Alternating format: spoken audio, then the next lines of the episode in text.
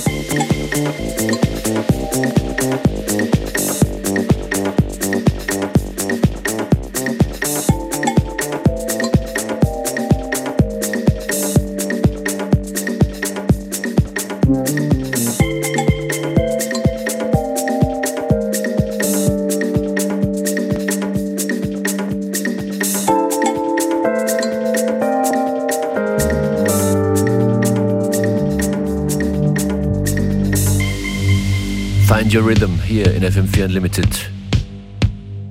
Ich bin DJ Functionist, freue mich, dass ihr dran seid. Jede unserer Sendungen findet ihr im fm4 slash player für sieben Tage lang zum Anhören, für Privatparty und unterwegs.